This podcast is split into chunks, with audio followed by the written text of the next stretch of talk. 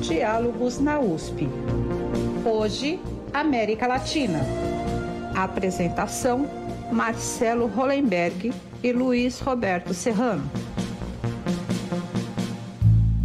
Bom dia. Há quase 52 anos, o homem pisou na Lua pela primeira vez. Na época, a disputa era entre os Estados Unidos e a então União Soviética, para saber quem ganharia a corrida espacial. Os americanos levaram a melhor e visitaram a Lua até 1972. Depois desistiram do nosso satélite, mas os estudos do universo jamais pararam, centrando força em outros tipos de missões do espaço afora, como a Estação Espacial Internacional e sondas que viajam aos confins do nosso sistema solar. Nos últimos anos, a história sofreu uma nova reviravolta reviravolta e entrou em outra fase, ainda mais ousada. Se em 69 a briga era pela Lua, agora a disputa é pelo espaço inteiro, com a Lua novamente como meta, Marte sendo cada vez mais explorado e até mesmo Vênus. E conta com novos integrantes da empreitada, como China e Índia, além de empresas privadas como a SpaceX, do bilionário Elon Musk, que já tem parceria com a NASA. O interesse por esta nova odisseia no espaço parece não ter limites e há propostas até de turismo espacial. Afinal, trata-se de uma indústria avaliada em cerca de 360 bilhões de dólares globalmente. Vale então tudo para chegar na frente e desbravar essa última fronteira? Para falar sobre essa nova disputa geopolítica no espaço, o Diálogos na USP, também com a presença do jornalista Luiz Roberto Serrano, da Superintendência de Comunicação Social, recebe agora Roberto Costa, astrofísico, professor do Instituto de Astronomia, Geofísica e Ciências Atmosféricas da USP, o IAG, e Carlos Eduardo Vale Rosa, coronel da Reserva da FAB e professor permanente do programa de pós-graduação em Ciências Aeroespaciais da Universidade da Força Aérea. Professores, muito bom dia, obrigado pela presença dos senhores aqui. Bom dia, Serrano. É um prazer tê-los aqui conosco. Bom dia. Bom dia. Eu queria começar de uma forma geral, trazendo para os senhores essa pergunta que eu, que eu abri o nosso programa. O que é essa nova corrida espacial? É realmente uma nova disputa geopolítica, só que dessa vez fora da Terra? Eu queria começar com o professor Carlos Eduardo. O professor Carlos Eduardo escreveu uma tese intitulada Geopolítica Aeroespacial. Não é isso, professor Carlos Eduardo? Corrija se eu estiver errado. Então eu queria começar com o senhor, para o senhor poder dar primeiro essa visão global, depois nós vamos esmiuçando aos poucos os temas. Depois, depois eu falar, passar para o professor Roberto também. Por favor, professor Carlos Eduardo, muito obrigado pela sua presença. Ok, muito obrigado. Eu gostaria de agradecer o convite do canal da USP nas pessoas da senhora Fátima Souza e Cinderela Caldeira pelo gentil convite. Agradecer também aos jornalistas Marcelo Hollenberg e Luiz Roberto Serrano pela oportunidade ao professor Roberto Costa, do Instituto de Astronomia, Geofísica e Ciências Atmosféricas da USP, uma honra em compartilhar essa oportunidade. Inicialmente, eu peço a licença para dizer que as informações e as opiniões que aqui serão expressas são da minha inteira responsabilidade e não necessariamente representam a posição oficial da Universidade da Força Aérea ou da própria Força Aérea Brasileira. Então, dito isso, eu buscando dar uma resposta direta ao, ao jornalista Marcelo, de fato, a tese ela busca realmente explorar esse lado geopolítico do ambiente aeroespacial, que na minha visão, na minha humilde visão, é uma conjugação entre a atmosfera terrestre e o espaço exterior. Há várias evidências de cunho geográfico, político, econômico, tecnológico e até mesmo ideológico, ou se preferirem cultural, que há neste momento uma preocupação muito grande das nações, dos estados, principalmente das grandes potências, nessa nova, nesse novo fenômeno geopolítico que nada mais é do que uma extensão da geopolítica clássica do, dos professores Friedrich Hatzel, Gehlen, Haushofer e tantos outros que discorreram sobre a geopolítica, estendida a, ao espaço exterior. Então, essa é realmente uma, uma preocupação atual e eu espero que, ao longo do nosso programa, a gente possa discutir mais alguns aspectos dessa geopolítica aeroespacial. Obrigado. Com certeza, professor. Professor Roberto Costa, por favor, o que o senhor acha? Bom, inicialmente, bom dia, bom dia a todos. Eu também gostaria de agradecer a gentileza do convite, que me deu a oportunidade de conversar com os jornalistas, com o professor Carlos Eduardo. E eu quero aportar aqui uh, uma visão complementar a visão do professor Carlos, que é a visão do astrônomo, é a visão do, da órbita da Terra e do seu entorno, do sistema solar próximo à Lua, não como fins em si, mas como portas de saída. É, através da alta atmosfera, da órbita baixa da Terra e posteriormente da Lua, que nós chegaremos a, ao espaço, a explorar o espaço, explorar o sistema solar e, quem sabe, no futuro, que provavelmente nós, nós quatro aqui não veremos, mas um futuro mais aí de muitas décadas, vai ser a nossa porta de saída para explorar outros mundos, em outros, talvez até em outras estrelas. Então, é, esse é um assunto que fascina, que instiga as pessoas, leva as pessoas a pensar, leva as pessoas a pensar nos seus limites, leva a pessoa a pensar no seu papel como sociedade e no seu papel dentro da sociedade, depois fora dela, na herança que nós todos deixamos, enfim. O espaço é instigante. Pensar no espaço, pensar na exploração do universo como um todo, pensar no conhecimento do universo é algo instigante e, como dizia o astrônomo Carl Sagan, é também uma experiência de humildade, porque mostra o quanto nós aqui, que muitas vezes brigamos no nosso pequeno entorno, como nós somos, nós somos pequenos em relação ao universo como um todo. Ou seja, é, pensar na exploração espacial também é pensar na humanidade como um todo. Uma humanidade que, num certo momento, vai ter que transcender as disputas entre si e lembrar que nós todos, toda a humanidade, nós somos só passageiros de uma pequena espaçonave que navega no enorme oceano vazio que do qual a gente não consegue escapar. Então a gente vai ter que negociar a nossa existência aqui para conhecer o que tem lá fora. Serrano, você quer, quer entrar na conversa, por favor? Eu, eu queria perguntar aos nossos dois entrevistados o que que o que já foi feito de exploração espacial nos ensinou não só do ponto de vista do conhecimento do mundo e fora do mundo, de novos materiais eh, que foram desenvolvidos a partir dessas explorações e também da coexistência política dos diversos atores, porque no espaço nós temos uma convivência entre americanos, russos, agora chineses, japoneses, etc., que às vezes é mais difícil de acontecer aqui na Terra, né? E então colocar um pouco um reflexo do que que o que que a exploração espacial nos trouxe até hoje. Professor Carlos Eduardo primeiro. Muito obrigado pela pergunta. É, do ponto de vista de spin-off, que é o efeito né, da pesquisa científica e tecnológica, há inúmeros é, produtos e serviços que são derivados da, da exploração espacial, tais como filtro de água, travesseiro com memória elástica, detetor de fumaça, palmilha para sapato. Aqui a gente perderia talvez a live inteira para detalhar esse, esse tipo de spin-off. Mas eu gosto muito de me referenciar a, a, um dos efeitos que, inclusive, foi observado por um importante geógrafo, né? que é o próprio conhecimento do planeta Terra.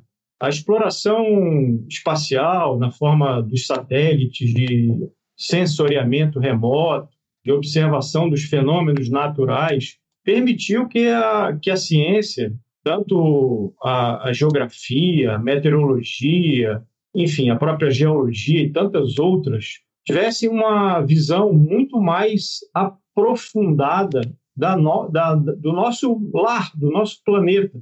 Então, parece até um paradoxo né, que a, a, a demanda do ser humano de buscar o espaço exterior gerou, como consequência, o próprio conhecimento do planeta Terra não só conhecimento, mas também expansão das fronteiras, porque as telecomunicações suportadas pela tecnologia da informação hoje permitem um contato global é, entre as pessoas, né? Esse, essa live é um, é um exemplo disso e tudo passa pelo espaço exterior na figura dos satélites. Então, eu acho que é, esses dois aspectos, né, produtos e serviços de forma concreta, mas também uma compreensão mais, é, mais ampla da nossa, da nossa casa, do nosso planeta. Né? Então, seria isso. Obrigado.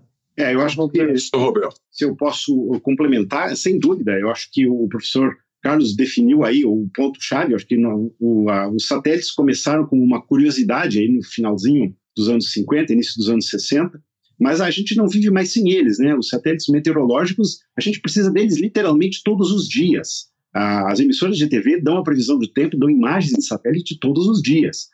Uh, o sensoriamento remoto, a busca de recursos uh, naturais, a questão dos oceanos. Uh, existe uma, uma, questão muito complicada relacionada com o monitoramento dos oceanos, o monitoramento do, do clima em suas diferentes escalas, na escala curta aí da previsão do tempo do dia a dia, mas também na escala longa, na escala da climatologia, que tem a ver com a evolução das temperaturas dos oceanos e seu reflexo na Terra. Tudo isso depende criticamente dos satélites. Comunicações, evidentemente. É, é claro, junto com isso vem também a, as questões de defesa. Aí tem, existem satélites militares, todos, todos não, mas muitos países têm satélites militares para diversos objetivos. E também tem os satélites que olham para o outro lado, né? Tem os satélites que exploram o céu, que não estão olhando para a Terra, estão olhando para fora. A visão do astrônomo é, é, é nesse sentido, ou seja, aqui do chão, o telescópio que a gente está acostumado a ver aqui do chão, ele não permite ver todas as faixas de frequência, todas as faixas de comprimento de onda. Tem uma janela, a janela muito pequena, a janela que o nosso olho vê, basicamente. Mas uh, raios gama, raios X, ultravioleta, várias faixas das ondas de rádio só são possíveis de ser explorados por uh, satélites, satélites que estão lá em órbita da Terra. Então, uh, nós, nós não vivemos mais sem os satélites. Os satélites fazem parte da nossa, da nosso, nosso dia a dia. E as estações espaciais, eu acho que como fontes de, de resultados científicos são cada vez mais importantes, né? A Estação Espacial Internacional está aí já há mais de 20 anos, trazendo conhecimentos em diversas áreas, né? não, não só uh, uh, áreas uh, mais óbvias como comunicações ou sensoriamento, mas diversas áreas, química, eh, biologia, experimentos que estão lá sendo tocados. E agora temos, começando esse ano, a Estação Espacial Chinesa, que vai ser um outro ator nessa cena, né? É, aliás, essa semana eu vi algo que achei bem interessante, que eu acho que também tem a ver com a questão da colaboração no espaço que vocês acabaram de comentar. Eu vi que já existem discussões entre a agência espacial russa, Roscosmos, e os chineses para a participação de astronautas russos na estação chinesa.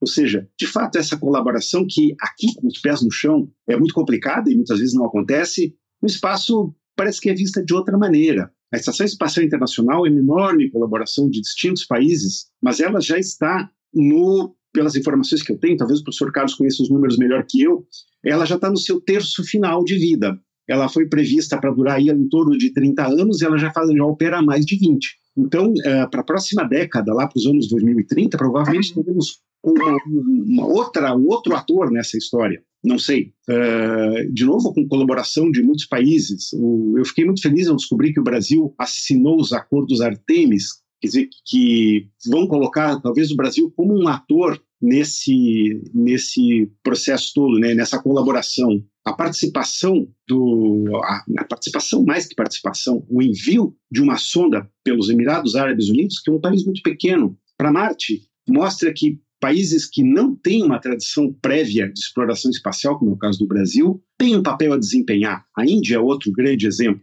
Eu acho que cada vez mais a gente precisa pensar em colaborações de médio e longo prazo que não são, acho que isso é muito importante as pessoas se darem conta, não é dinheiro jogado fora. É um, isso implica num enorme retorno de investimento para o país, em conhecimento, em desenvolvimento tecnológico, em formação de pessoal. É muito importante que as pessoas se tenham conta do enorme impacto positivo que esse tipo de investimento tem para o país. Tá, nesse caso, professores, eu queria só aproveitar o que o professor Roberto falou, uma coisa que o Serrano também comentou, quer dizer, essa questão de países que não se dão necessariamente tão bem aqui na Terra podem se dar bem no espaço, ou pelo menos ter uma parceria. O que representa para a geopolítica da Terra essa parceria que o professor Roberto Costa falou entre chineses e russos, por exemplo, e como fica a questão dos Estados Unidos, quer dizer, porque mais também do que só ser, ah, claro, a questão tecnológica, a questão científica, tudo mais, tem um, um quesito de demonstração de poder, de força também aí, não é verdade? Eu queria trazer para o professor Carlos Eduardo e depois trazer para o professor Roberto, só para nós podermos ter a, a mensurar essa situação, exatamente. Eu só queria complementar a pergunta dele, porque eu sou da geração que foi impactado pelo 2001, uma Odisseia no Espaço, em 68. Ali já estava desenhada a possibilidade de ação conjunta entre entre a então União Soviética e, o, e os americanos. Era uma, era uma antecipação de uma convivência que ia acontecer, que até chamava atenção na época. Bom, agora voltando à pergunta colocada pelo. Bem, Marcelo Serrano e professor Roberto Costa, é, aliás, o que o senhor, professor, colocou é, é, é extremamente relevante. Né? A humanidade hoje já não vive mais sem é, os serviços é, satelitais no, no, espaço exterior. É, é, impensável é, raciocinar como seria o nosso dia a dia sem a utilização do smartphone, sem a possibilidade de sacar dinheiro em caixa eletrônico, sem GPS, sem, sem GPS. ter o GPS, que é, que é fundamental para tantos serviços, não só a navegação particular, né, ah, nos nossos veículos e etc. Então, assim, é, se há essa premissa né, da, da questão é, que é essencial, obviamente a palavra que vem na sequência é a geopolítica. Né? E, e esse espaço exterior ele tem sido abordado não só do ponto de vista científico-tecnológico ou até mesmo econômico, mas principalmente sobre o ponto de vista da segurança e defesa. E, e, a geopolítica, que é a ação do Estado em determinado espaço geográfico, ela, ela visa resguardar é, a possibilidade né, de desenvolvimento da, das nações, de preservação da soberania, do bem-estar social, enfim, todos esses postulados. E se o espaço exterior passa a ser geopolitizado, não há como se pensar nesse espaço sem inserir as questões de segurança e defesa. Então, é, é essencial. Né? Não é uma questão isolada, depende muito do desenvolvimento científico-tecnológico, depende muito da, da pujança econômica do país. Então, eu acredito que é, essa, essa visão que, que foi colocada pelo professor Costa é, é fundamental. Né? Concordo integralmente com a ideia de que as atividades de um programa espacial, como no caso brasileiro o PEB, né, ou até mesmo o PESE, que é, o, é, que é voltado mais pra, para os satélites, né, é essencial para a nossa sociedade. Né? Imagine, por exemplo, vivermos sem esses serviços que citamos. É, é, é improvável. E com relação, só para finalizar a minha resposta, com relação à, à cooperação e à competição, há, há, há de tudo né, no, no cenário espacial. Há cooperação entre inimigos históricos, né? a, a cooperação entre parceiros tradicionais, a experiência, por exemplo, da Agência Espacial Europeia é um caso a se estudar nesse aspecto né, de cooperação. Mas existe também a competição. Né? E o fato que foi relatado anteriormente da, da postura da estação Tiangong, né, que é a estação espacial chinesa, inclusive alguns autores sugerem que é uma estação espacial militar né, e não uma estação espacial científica, fato esse a se verificar nos próximos anos, né, há há essa preocupação muito intensa né, em, em, termos de, de, competição. Mais à frente, a gente pode explorar alguns aspectos, né, em especial a questão da, da militarização e da armamentização. Mas, por enquanto, é, era isso que eu gostaria de falar. Obrigado. Obrigado, professor. Professor Roberto Costa, é, essa questão, dessa geopolítica laica.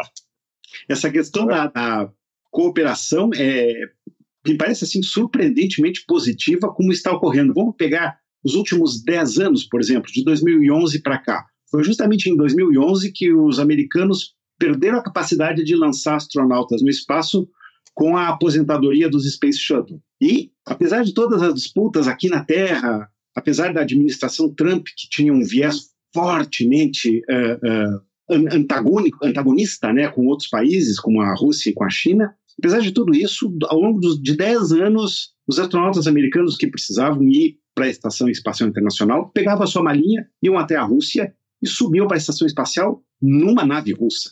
Quer dizer, a cooperação continuou acontecendo. De fato, a, essa questão da estação chinesa, eu não, tinha, eu não sabia dessa, dessa uh, suspeição aí de que ela pudesse ser militarizada de alguma forma. É, existem os acordos, os velhos acordos lá dos anos 60, eu, eu, eu, desconheço os termos desses acordos, professor Carlos, mas tanto quanto eu sei, esses acordos, o acordo de uso pacífico do espaço cósmico lá de 1966, 67 por aí, impediria o uso, uh, a militarização do espaço. Não sei como é que os chineses uh, navegam nessas, né, nesse tipo de legislação e, mas esse acordo existe. E os, a iniciativa dos acordos Artemis, que está sendo puxada pelos americanos, e por enquanto, tanto quanto eu saiba, não tem a participação uh, dos países da Europa Oriental, nem da Rússia, nem da China, uh, vão nesse sentido, né? vão também nesse, no sentido de gerar um ambiente colaborativo para a exploração espacial.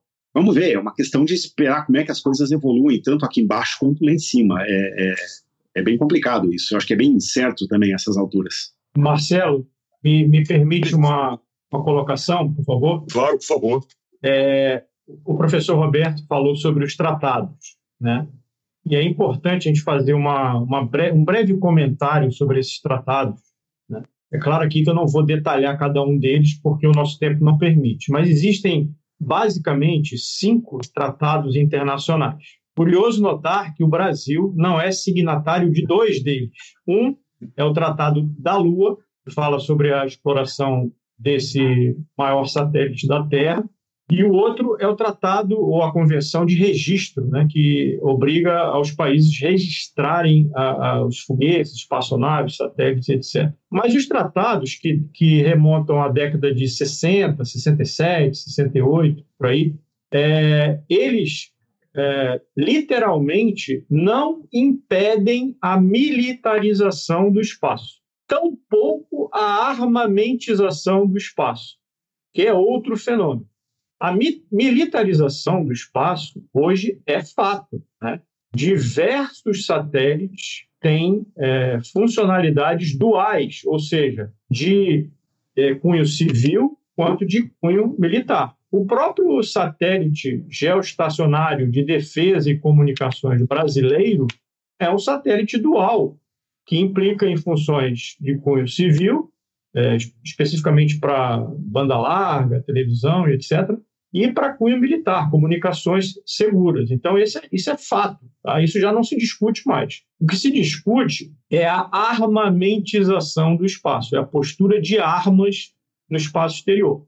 Nesse sentido, existe o tratado, que é o, o primeiro tratado, que impede a postura de armas de destruição em massa. Então, é, é, é a, a, verdade é essa. Não existe hoje um tratado internacional é, reconhecido pela maioria das, das nações com capacidade espacial que limite a postura de uma arma cinética, por exemplo, no, no espaço exterior. Então, isso é muito importante, porque geralmente as pessoas é, não atentam para esse aspecto, e, e esse aspecto é, é fundamental para se analisar a geopolítica é, espacial. Haja vista que são. Pois não? Não, não, não. Eu queria só complementar, professor. Isso que o senhor está falando era, era uma que eu já tinha colocado aqui, só pedir licença ao Serrano, ao professor Roberto, que vai exatamente em cima do que nós estamos conversando. Por exemplo, a professora Sadia Pekanen, se eu não estou enganado assim, pronuncio o nome, é professora de Relações Internacionais da Universidade de Washington, nos Estados Unidos. Ela define, inclusive, a discussão de criação de leis internacionais sobre exploração espacial, para que o universo não seja, seja apenas fonte de ciência e tecnologia, e não de conflitos. E, às vezes, o senhor concorda com a criação dessa lei, né, de leis internacionais nesse sentido, né? Bom, justamente em cima do que o senhor está falando.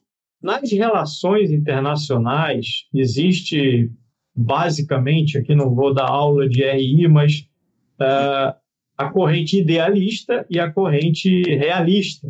Né? Os idealistas uh, admitem a possibilidade da, da cooperação ampla, né, dos postulados de, de paz e progresso e etc.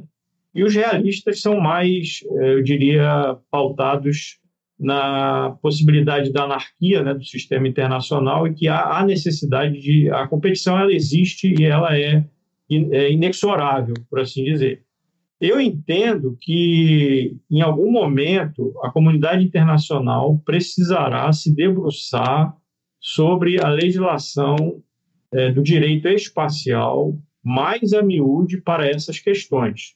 Não somente essas, porque existem outras questões também ainda é, não resolvidas. Por exemplo, a questão da distribuição das órbitas geoestacionárias. Essas órbitas são aquelas nas quais os satélites, normalmente de telecomunicações, né, de posicionamento, é, são, são postados. E, e, geograficamente falando, há um limite de cerca de 1.500 é, slots para postura de satélites geoestacionários. E hoje já, já existem em torno de 900 satélites ocupando essa, esses slots. Então, o que será dos demais? Né? Quem deverá ou quem poderá ocupar esses slots? Porque em determinado momento os slots esgotam. Né? Você chega no estacionamento e não tem mais vaga para o seu carro. Então você tem que ir embora. Né? Ou então arruma um, um, outro espaço para. No caso do, do, espaço exterior, isso não é possível, né? porque as órbitas estão lá é, definitivamente é, estabelecidas. Então, nesse sentido, eu, eu entendo, Marcelo, que é, haverá sim a necessidade, já existe no âmbito do, do COPUS, né, que é um, um organismo que estuda essas questões, inclusive a, a, Universidade da Força Aérea tem professores debruçados a essa questão, né, para entender a participação do Brasil. E diversas outras iniciativas vão, vão acontecer, como, por exemplo, o manual de Gumera, que procura é, regular melhor a questão do uso militar do espaço. Então, isso será necessário. Agora, é, é, eu continuo entendendo que o espaço exterior é principalmente um espaço de competição no futuro bastante próximo. Tá? Obrigado. É isso? É, eu acho que é isso, é isso professor Roberto. Só complementando, não, eu não tenho a menor dúvida. É, claro. Essa questão da visão uh, realista ou idealista, acho que a gente pode fazer um paralelo simples com a Carta da ONU, que é lá do finalzinho da Segunda Guerra Mundial, meados dos anos 40. Idealmente, a Carta da ONU promoveria a paz no mundo e não haveria mais guerras após a Segunda Guerra Mundial. E a história está aí, tem dezenas de guerras acontecendo simultaneamente e sempre aconteceram. Quer dizer, obviamente que vai haver um compromisso aí entre a visão ideal e a realidade como ela é. Essa questão dos slots levantado pelo professor Carlos é, também é a questão do lixo espacial, né? Porque é, uma fração, provavelmente, desses 900 satélites que estão lá na órbita geoestacionária, essa órbita é uma órbita alta, ela fica a 36 mil metros acima do nível do mar, é bastante. Não é a órbita que está a estação espacial, que são 420, 410, 420 quilômetros, muito mais acima. É, bom, provavelmente parte desses satélites são lixo, são satélites que não são mais operacionais. E, além disso, uh, além dos satélites, existem os foguetes, existem os fragmentos, existe desde o a chave de fenda que o sujeito deixou escapar da mão quando estava apertando um parafuso lá do lado externo da, da estação espacial. Isso é um problema. Eu, a semana passada, retrasada, circulou uma foto daquele braço mecânico da estação espacial, que é um braço feito pelo, pelos canadenses, um furo, parecia um tiro, um furo, um buraquinho nele. É um, um fragmento de lixo espacial que atravessou o braço e foi embora. Quer dizer, o lixo espacial é um problema cada vez maior, é um problema que vai é, implicar numa, num, num, trabalho colaborativo dos, dos produtores do lixo, né, para resolver esse problema. Existem dezenas de milhares, literalmente, não é, uma, não é uma hipérbole, existem dezenas de milhares de objetos em órbita que não são satélites funcionais, que são pedaços de satélites, que são satélites mortos, são pedaços de foguetes, né, de veículos lançadores, tá tudo lá. O, e eles podem começar a colidir entre eles. Quando isso acontecer, de quem vai ser a responsabilidade? Quem é que vai arcar com os custos? Uh, há um, assim, um mês passado, um grande pedaço de foguete chinês, exatamente um dos lançadores aí da, do primeiro do, da primeiro módulo da estação espacial chinesa, caiu uh, caiu no Oceano Índico, na verdade, mas havia uma preocupação se isso cairia no lugar A, no lugar B, e caso caísse, de quem seria a responsabilidade, tudo isso vai precisar ser discutido, vai precisar ser conversado, não tenho a menor dúvida disso. A questão do lixo espacial é um problema cada vez mais sério, porque é possível monitorar a partir de um certo tamanho. Os pequenininhos, os pedaços, o, o parafuso que o sujeito lá que estava, que derrubou a chave de fenda, derrubou um parafuso junto, ninguém vai conseguir monitorar aquele parafuso, e aquele parafuso vira uma bala. Você sabe, Marcelo, que esse aspecto do, do debris ou do lixo espacial que o professor Roberto Costa está apontando é realmente um dos problemas mais estudados na atualidade, porque existe a, a síndrome de Kessler, né, que é, que é um, um desses pequenos parafusos pode se chocar com um objeto maior e, e derivar outros tipos de debris e assim sucessivamente ao ponto de inviabilizar a utilização das órbitas baixas, né, que a gente chama de LEO. É, há autores que comparam o debris com um câncer, né, que, que, que já está presente né, na, na nesse, nesse, tipo de órbita, né, que é muito próximo à, à superfície terrestre. Há, há estudos chegando a, a, ao número de 128 milhões de, de debris do tamanho de um milímetro a um centímetro, que já tem um potencial destrutivo considerável, né? Então é, é realmente o, o, uma questão ambiental, né? Daí não ser simplesmente uma questão de, de competição ou de cooperação. As nações, os estados terão que cooperar no sentido de, de prevenir, e hoje eu já diria, é, nós um verbo bem, bem simples, catar esse lixo que está nas órbitas, porque ele já tem grande potencial de, de potencial catastrófico, né? Porque ao atingir uma, uma estação espacial internacional ou um módulo tripulado, levará certamente a uma, a uma situação bastante perigosa, né? É, acho que vale a pena lembrar. Já vamos fazer lá em cima o que fizemos aqui embaixo, né? É. A questão do meio do ambiente. Vale a pena lembrar que esses pedaços pequenos, que lá em cima são risco, não implicam em risco para nós aqui embaixo. Eu estou fazendo esse esclarecimento porque a gente já recebe, já recebe esse tipo de pergunta no nosso departamento com alguma frequência. Se a gente poderia uh, estar sob risco de, uma, de, um chuveiro aí de, de, de, de material caído, por exemplo, caso de uma colisão, um efeito cascata. Não, né? A maioria desses pedaços pequenos a maioria desses pedaços são pequenos e vão queimar por atrito ao entrar na atmosfera. O problema é lá em cima, entre os satélites os grandes uh, os veículos, como o caso da a velha estação russa Mir, ela foi desorbitada, ela foi derrubada de propósito aí lá no sul do Oceano Pacífico, de maneira controlada e com aviso aí circulação ao tráfego marítimo, tráfego aéreo, para evitar acidentes. O problema não são os objetos grandes, são os objetos pequenos. Diga-se de, de passagem, quem está sob risco agora, hoje, é o telescópio espacial Hubble, o velho telescópio espacial Hubble, lançado em 1990, já com mais de 30 anos de operação. Ele está sem funcionar há nove dias. Ele teve um defeito de computador, cuja solução talvez não exista, cuja solução está em discussão. Caso ele tenha realmente morrido, talvez isso tenha acontecido, ele vai ter que ser desorbitado. Mas como é uma estrutura grandalhona, aí não vai ter problema, né? Ele vai ser desorbitado de maneira controlada, provavelmente lá no no grande cemitério de veículos espaciais, que é o sul do Oceano Pacífico, não é, professor Carlos? Lá, entre a Nova Zelândia, o sul do Chile e o Polo Sul, tem um enorme triângulo que não tem nada, né? não tem ilha, não passa navio, não passa avião. É o cemitério. Provavelmente lá vai ser o destino dele. Lá está a Mir, lá está o Skylab, lá estão tá os objetos grandes desorbitados. O problema são os pequenininhos. O problema é o parafuso e a chave de fenda. É parafuso. Os senhores estão... Não, os senhores estão fazendo relatos aqui que a mim me pega de surpresa, que me considero um sujeito bem informado, mas eu acho que esse tipo de informação que os senhores estão passando é, é, é desconhecido da, da maioria, da maioria do, das pessoas, o que mostra que um, a exploração uh, espacial e suas consequências boas e más precisam ser mais comunicadas ao mundo.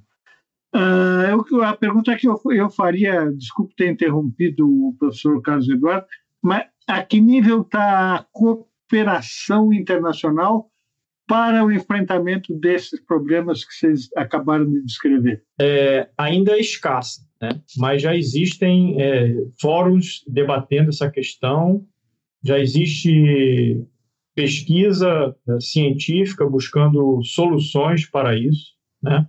Mas o debris, ele é apenas parte do problema, né? Porque o impacto pode vir a ser na própria superfície terrestre. E eu lembro aqui dois fatos recentes, né?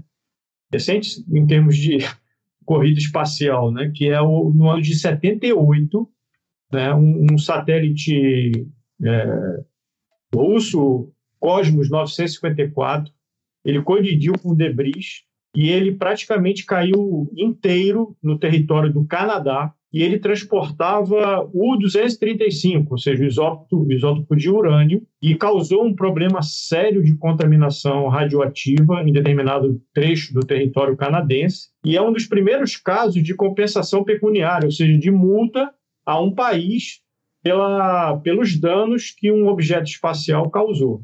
E mais recentemente, a gente até acompanhou por aplicativos e pela internet, né?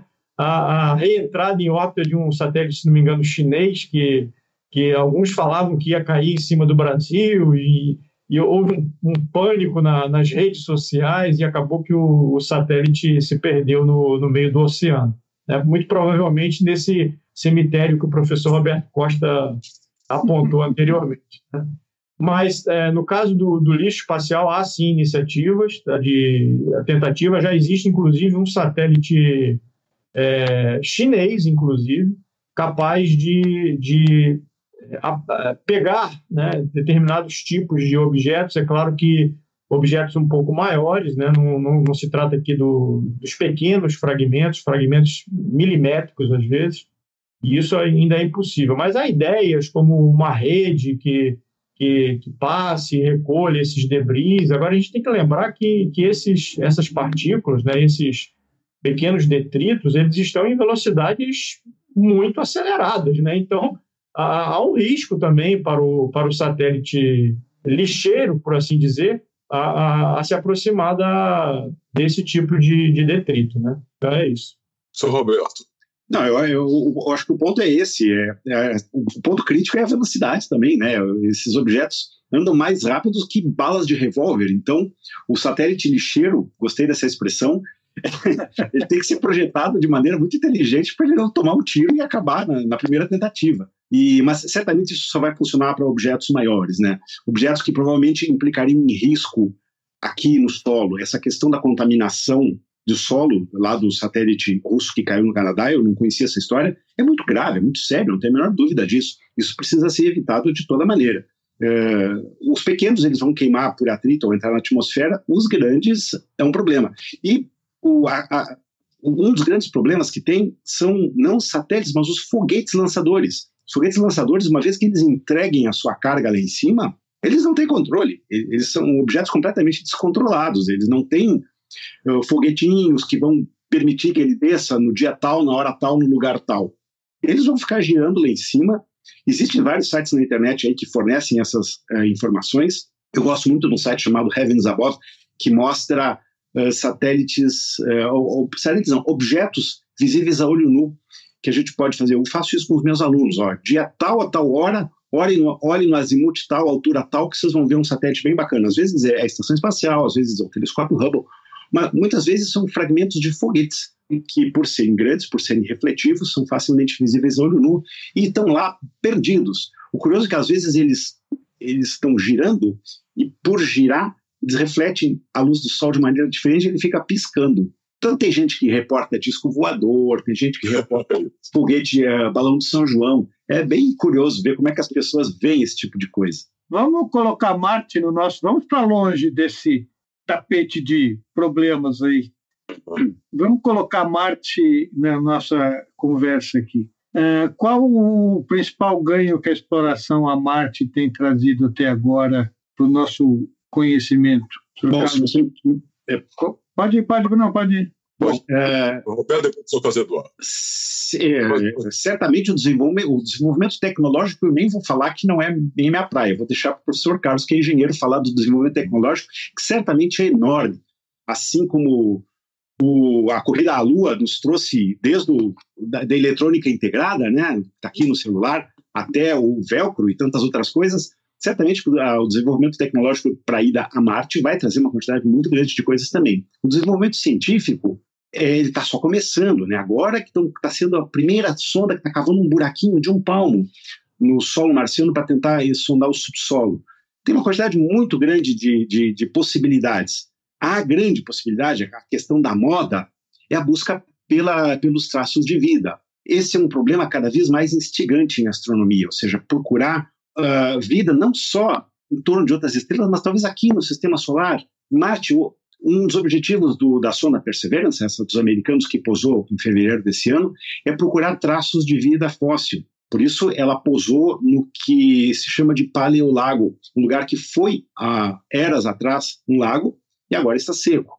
Marte tem uh, sinais de erosão de calhas de rio que demonstram que já teve água na sua superfície. Partindo daquela hipótese, ok, é uma hipótese antropocêntrica, mas é uma hipótese válida, hipótese de que a vida requer água na fase líquida para se desenvolver, talvez em Marte tenha se desenvolvido vida num passado remoto e restam, restem traços fósseis dessa vida. Depois tem a questão das luas de Júpiter e talvez de Titã lá, uma das luas de Saturno, que também pode ser é, imaginado. Mas a questão da busca pela vida extraterrestre é um dos grandes instigadores da exploração espacial aqui do próprio sistema solar e depois da busca pelos planetas extrasolares também. Porque ela tem terá, quando for encontrado, não tenho a menor dúvida que será, impactos enormes, impactos que vão muito além do, da questão científica, da biologia, impactos que vão à sociologia, que vão às religiões, que vão à psicologia.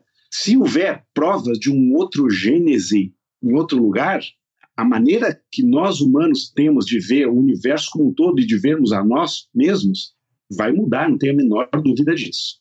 Por que, que o senhor tem dúvida, não tem dúvida que será encontrado algum sinal de vida? O astrônomo Carl Sagan dizia que se o universo fosse vazio em termos de vida, ele seria um enorme desperdício de espaço.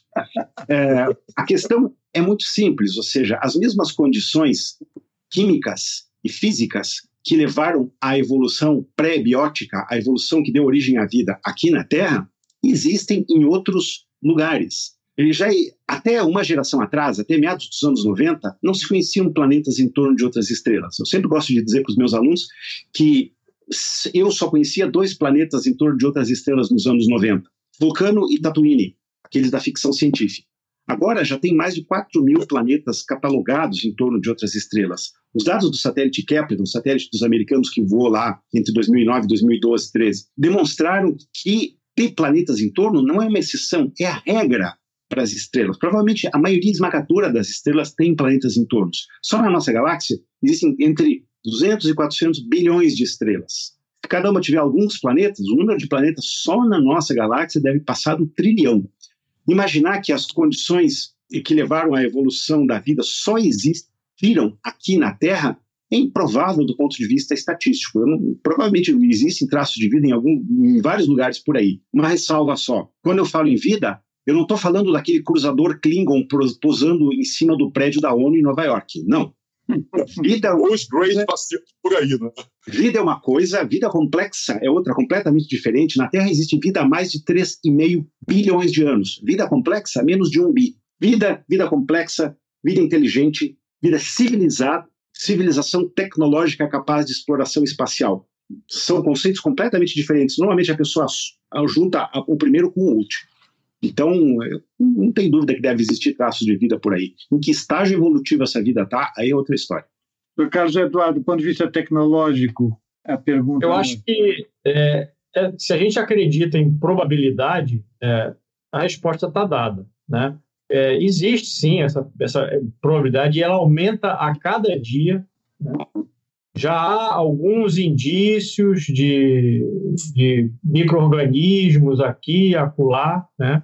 mas é, eu não posso afirmar com certeza. Mas essa questão que o, que o, é, que o Serrano colocou, ela é muito importante, porque é, é, é eu gostaria de dar um step antes, Serrano. Tá? Gostaria de lembrar do, do, do Artemis ou do Artemis. Né? É, por quê? Porque a, a, exploração de Marte ela só é viável a partir do momento em que o ser humano dominar a Lua, né? dominar no sentido tecnológico, né? conseguir produzir é, água, oxigênio, alimentação, condições de vida sustentáveis em, em, na Lua. Então, Artemis, eu entendo que é uma primeira, um primeiro movimento nesse sentido, ele vai estabelecer uma doca na, na, na órbita da Lua e de lá vai construir alguma estrutura de sobrevivência do, dos astronautas. É, inclusive, já existem disputas sobre o melhor local para essa, esse posicionamento dessa base, né, disputas territoriais, literalmente. Eu não, não sei dizer em que cartório eles estão registrando isso, mas já existe essa briga territorial. Mas depois da Lua, Serrano, a gente tem que dar um segundo step, que são os asteroides. Porque os asteroides permitem que nós entremos numa questão que a gente ainda não tocou, que é o aspecto econômico da exploração espacial. Porque é exatamente nos asteroides em que estão apostando né, a possibilidade de, de uma exploração econômica viável.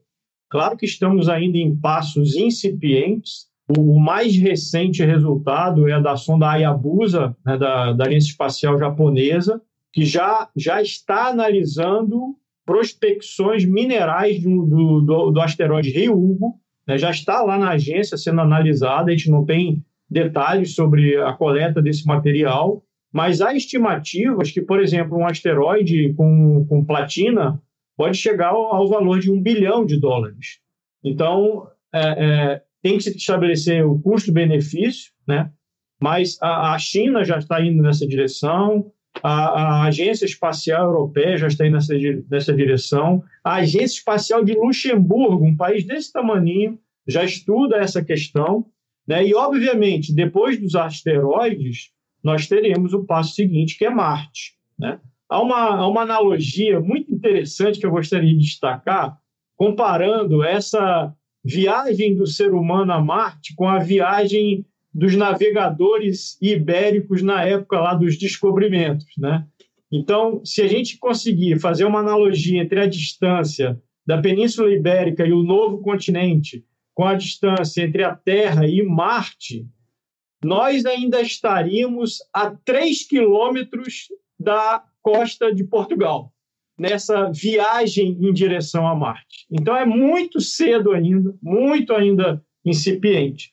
E em Marte, apesar dessa, dessa distância, dessa analogia, já existem é, iniciativas é, como a gente já viu recentemente. Né? Inclusive, eu gostaria de destacar, porque isso reforça a ideia do ambiente aeroespacial, né? que é uma conjugação dos dois. Pela primeira vez na história da humanidade, um engenho voando com características aerodinâmicas voou no espaço exterior, né? voou na superfície de Marte, que é o que é o ingenuity, né? que é, eu, eu traduzo como engenhosidade, né? porque pela, pela pela capacidade científica que isso demonstrou para a humanidade. Então, os passos estão sendo dados, né? os passos estão aí claramente posicionados, mas é, é óbvio que é, possivelmente isso não seja é, fato para a nossa geração, ou sim, né? como poderemos saber como caminha a evolução tecnológica? Obrigado. Professores, eu sou, o professor Carlos Eduardo tocou da questão econômica, que é muito mais área do Serrano, mas eu queria dar um pitaco, que é o seguinte, quer dizer, nós temos aí, saindo da questão geopolítica dos estados, dos países, temos as empresas privadas querendo explorar o espaço. Né? E explorar, seja como a SpaceX, do Elon Musk, em parceria com a NASA, lançando astronautas no espaço, como fizeram no passado, ou propondo também viagens turísticas ao espaço. Essa é uma questão também econômica. Não, aí não entra nada de geopolítica, né, professores? É uma questão principalmente econômica. Então, nós estamos falando, como eu comentei no começo do programa, de uma, uma quantia, que, um orçamento global que mexe com 360 bilhões de dólares para mais. Né? Eu gostaria de começar, professor Carlos Eduardo, comentar isso? Sim, muito obrigado pela pergunta interessante. E, e se a gente fizer uma analogia com o transporte aéreo, será que realmente o transporte aéreo não é uma questão geopolítica para análise da, das nações, né? a existência das empresas é, nacionais, como, como, por exemplo, a capacidade de voar aviões fabricados no Brasil, né? como é, é o caso da Embraer. Será que essa realmente não é a questão geopolítica? Será que o turismo, né, que é a mola mestre do transporte aéreo, será que não é uma questão geopolítica? Bom, isso fica para a gente debater. Né? Mas, é, de fato, o turismo tem um potencial cerca de, na ordem de 300 bilhões é, anuais, tá certo? É, então, é um, é um, desculpa, 300 milhões anuais de dólares. Tá? Então, é um potencial muito grande. já existem passagens sendo vendidas a cerca de 20 a 45 milhões de dólares a passagem. Então, se alguns dos senhores quisessem candidatar, é é o preço é uma bagatela, realmente, né? Pela, por essa oportunidade. Então, não, é... permite isso, Carlos. Mas isso em classe econômica, viu? É, de classe econômica, né? E, e, o turismo, ele vai despertar uma competição né, nesse mercado, que vem é, ao encontro né, da sua pergunta, que é a inserção das empresas é, privadas, né, como, por exemplo, a SpaceX, Virgin, Virgin Galactic, Origin e tantas outras, que fazem parte de um conceito que eles têm dito que é o New Space, ou seja, é uma nova economia associada ao espaço, onde o poder público compartilha com as empresas é, privadas a, a produção de, de, de equipamentos, de serviços para atender às demandas de exploração do espaço. Hoje, a maior parte, a maior fatia dos serviços, do, do, do, do lucro, né, do, da, do rendimento com as atividades espaciais, vem dos serviços prestados muitas vezes por empresas privadas, né? Na, nas telecomunicações, no sensoriamento remoto e assim por diante. É, essa questão da, do turismo é realmente instigante. O professor Carlos trouxe uns aspectos que eu não tinha pensado. De fato, a mola mestra do transporte aéreo é o turismo e por que não, né? Eu não tinha pensado nisso. O que eu tinha pensado mais é na questão das indústrias. Por exemplo, em processos industriais que requeram vácuo, ou que requeram ausência de gravidade, poderiam ser perfeitamente instalados no espaço em fábricas automáticas ou semiautomáticas. Eu gosto de usar o vácuo como exemplo. Câmaras de vácuo grandes, industriais, são complicadíssimas, são caras de construir, têm manutenção complicada, são pouco confiáveis porque pode vazar. Ora, imagine uma fábrica automática ou semiautomática na Lua. Você quer vácuo? Abre a porta. Pronto tudo está resolvido. Ou um processo que queira uh, ausência de gravidade, um veículo em órbita baixa, onde está a estação espacial, por exemplo ou um pouco mais para cima. Uh, existem, sem menor dúvida, possibilidades de exploração uh, econômicas do espaço que estão todas ainda por fazer. Eu acho que essa é uma perspectiva, aí sim, uma perspectiva para uma, duas décadas daqui. Eu espero ainda estar tá por aqui, daqui a duas décadas. E isso certamente vai ocorrer. Depois, aí, exploração uh, mais profunda do próprio sistema solar, aí provavelmente vai levar um pouco mais de tempo.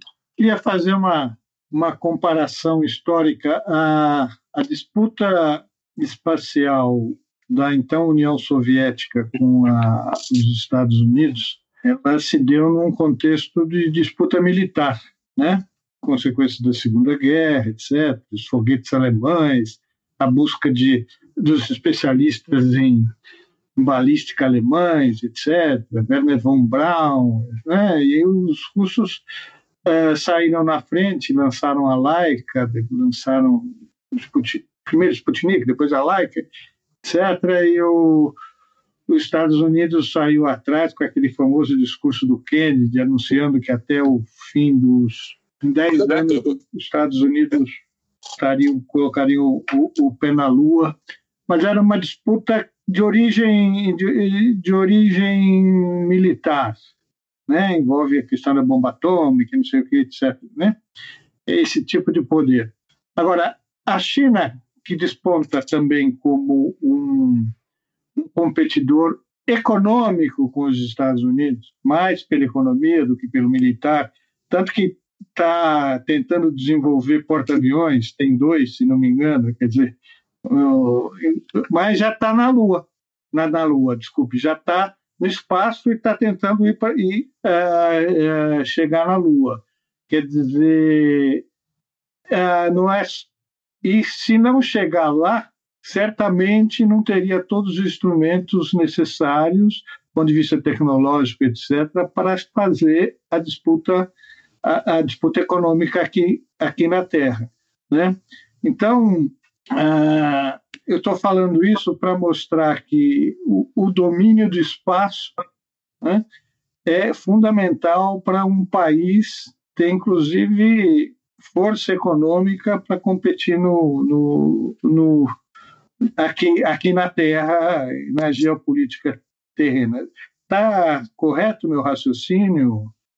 Estou extrapolando alguma coisa assim, professor Carlos Eduardo? Não, você está corretíssimo. Eu, eu vou de novo fazer uma analogia histórica aqui com o nosso com a nossa indústria aeronáutica. Vamos lá voltar ao ano de 1968 e 69. Naquele ano, a Embraer lançava o Bandeirante. Não sei se os senhores conhecem essa aeronave, mas é uma aeronave bimotor para cerca de 10 passageiros, né? E, e era essa tecnologia que a indústria aeronáutica brasileira lançava com tanto orgulho naquele ano. Já viajei muito no interior de São Paulo nos anos 70 nesse, no Bandeirante. Exatamente. E na, veja, veja que naquele mesmo ano, é, eu diria em 1969, para ser mais correto, um ano depois, na Europa voava o Concorde, um avião supersônico que fazia Paris-Nova York em poucas horas. Então veja o gap, a distância tecnológica entre o Bandeirante, né, no final da década de 60, para o Concorde, do, também do final da década de 60. Esse gap tecnológico ele vai reduzindo, né, com os investimentos, com a pesquisa tecnológica, com o crescimento da Embraer. E hoje, senhores, no ano de 2021, a Embraer produz aeronaves no mesmo nível tecnológico de uma Airbus, de uma Boeing, ou de tantas outras concorrentes. Então, esse, esse, esse poder, né, ou seja, essa capacidade que nós demonstramos na indústria aeronáutica tem que ser é, rebatido, transportado, tem que ser reproduzido na indústria espacial. Né? Porque hoje nós estamos mais ou menos num gap tecnológico semelhante né, ao que eu acabei de expor. Mas temos condições, não só na, nas nossas universidades, nos nossos centros de pesquisa, na nossa própria indústria aeroespacial, de alcançar ou diminuir esse gap tecnológico que faz o Brasil hoje estar a, a, ainda né, a alcançar um posto de relevância na questão não só econômica, tecnológica e até mesmo militar né, no, no ambiente aeroespacial ou no espaço exterior. Então, eu acredito que sim, Serrano, há essa possibilidade. E esse exemplo histórico que eu relatei é a evidência de que isso é possível. Professor Roberto.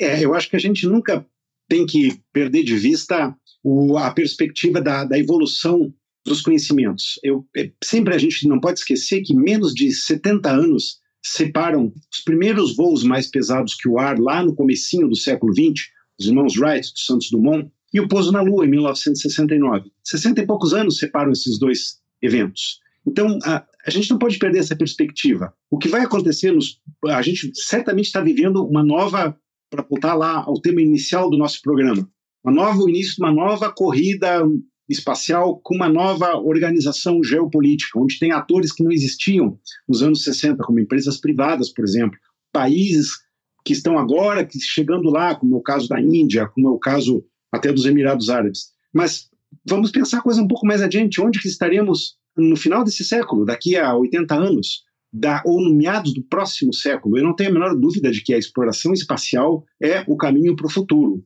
É, é chavão, mas é válido. É o berço da humanidade. Mas ninguém vive no seu berço a vida inteira. E eu gostaria só de, de aproveitar né, que estamos nesse, nesse ambiente virtual patrocinado pela Universidade de São Paulo, lembrar de um grande geógrafo dessa universidade, que foi Milton Santos, né? E, e, Milton Santos, ele disse lá atrás que o planeta chegava a uma situação limite, né? E ele anteviu a questão do tecnocosmo, do meio técnico-científico informacional, que são plenamente aplicáveis ao ambiente espacial, né? Então, é, veja que mesmo na nossa intelectualidade há esse tipo de percepção, né? E, e, o Milton Santos foi, foi muito claro isso. Chegamos a uma situação de limite, né? E o espaço é uma zona pioneira na qual o Estado precisará atuar para poder garantir as condições de sobrevivência da, da humanidade. Queria sugerir, talvez, como última pergunta, não sei, depende do momento. É, estamos aqui chegando no final. O... Vamos falar do Programa Espacial Brasileiro. Acho que essa pergunta vai mais para o professor Carlos Eduardo. Em que pé está? Em que quais são as perspectivas dentro da perspectiva mesmo que você mesmo colocou e, e, também analisando o fato de termos um ponto à base de Alcântara, que é um ponto privilegiado para o lançamento, etc., e que, pelo menos para mim, leigo, que me parece que não está muito aproveitada nesse sentido. Posso estar errado, mas é a impressão que passa. Queria que o senhor falasse um pouco sobre isso. Ok, muito obrigado pela pergunta. É, existe uma confusão entre o Programa Estra é, Espacial Brasileiro e o Programa Estratégico de Sistemas Espaciais. Eu vou falar mais sobre esse último, que é o PESE. Né? Existe, inclusive, uma, uma lei que trata sobre esse assunto. Ele, ele tem a, a, alguma, algumas premissas, né? Uma delas é, é desenvolver ou, ou contratar satélites já desenvolvidos o segundo é o acesso ao espaço, e aí é onde entra é, o Centro Espacial de Alcântara, né, é, que permitirá ao Brasil fazer o lançamento dos seus veículos lançadores, que são os foguetes que levam as cargas úteis ao espaço exterior.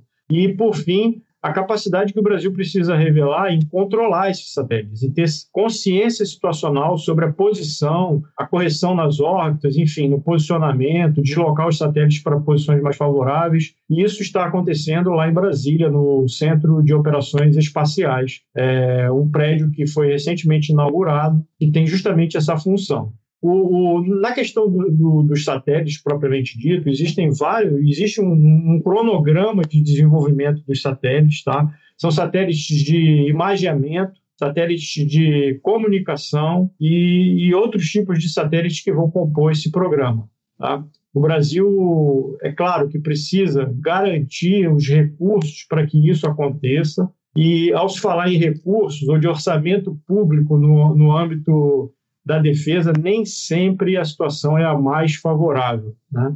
Haja vista essa, as crises que a gente atravessa, especificamente a da pandemia, né, recentemente, implicam em, em, reduções, às vezes drásticas, né, de orçamento que impactam né, na condução desse tipo de, de programa.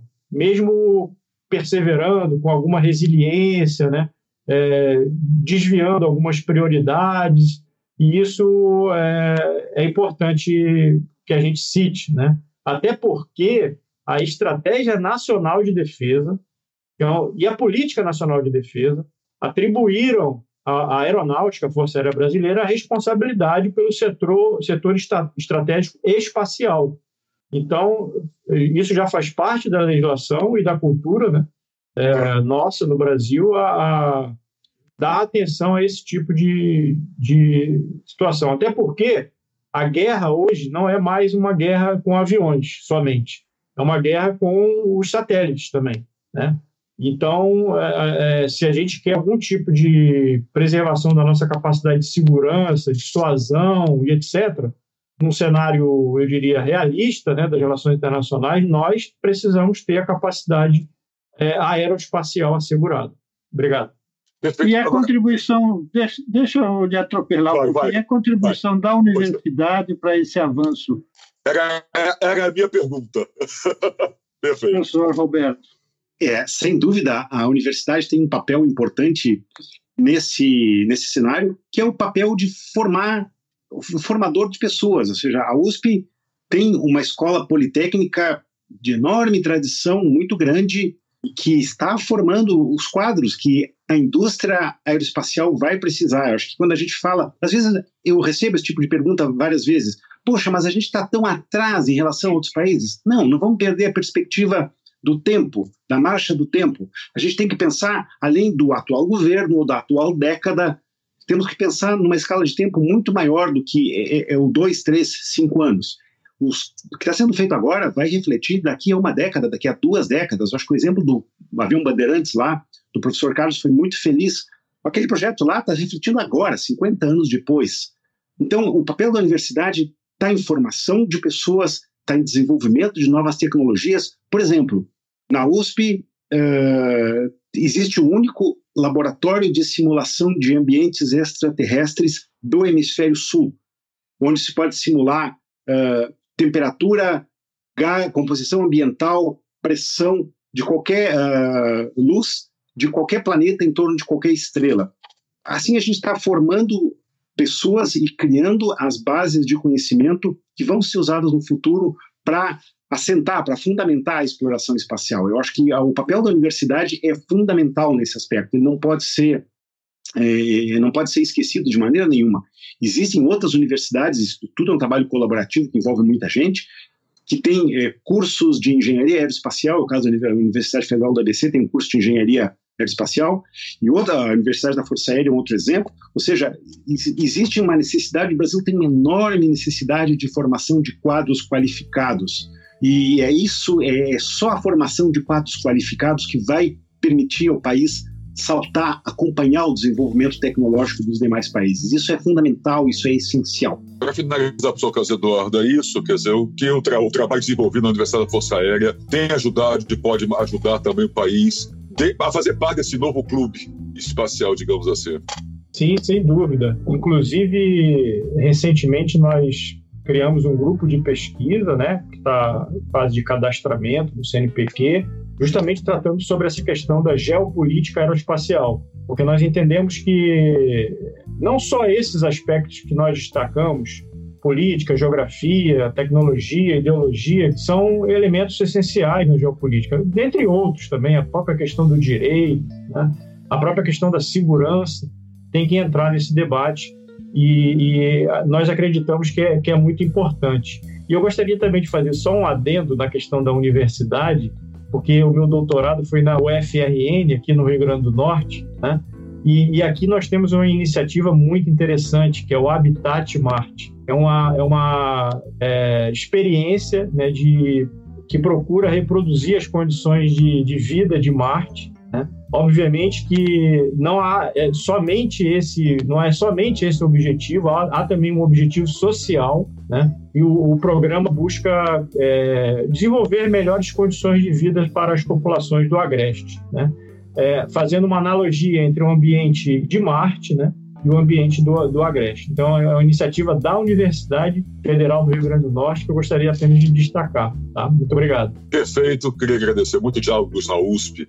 Está chegando ao seu final. Queria agradecer muitíssimo a presença do professor Roberto Costa, professor do Instituto de Astronomia, Geofísica e Ciências Atmosféricas da USP, o IAG, ao professor Carlos Eduardo Vale Rosa, coronel reserva da, da FAB e professor permanente do Programa de Pós-Graduação em Ciências Aeroespaciais da Universidade da Força Aérea. Agradecer ao Luiz Roberto Serrano, mais uma vez nessa parceria aqui, dividindo comigo a apresentação e mediação dos diálogos. Muito obrigado. Obrigado, Serrano. Obrigado, professor Roberto. O professor Carlos Eduardo. Muito obrigado a todos. Obrigado, obrigado. a você que esteve conosco até agora. Semana que vem tem mais. Cuidem-se bem. E se tiverem que sair de casa, use máscara. Então, gente, até a próxima semana. Muito obrigado. Diálogos na USP. Hoje, América Latina. Apresentação: Marcelo Hollenberg e Luiz Roberto Serrano.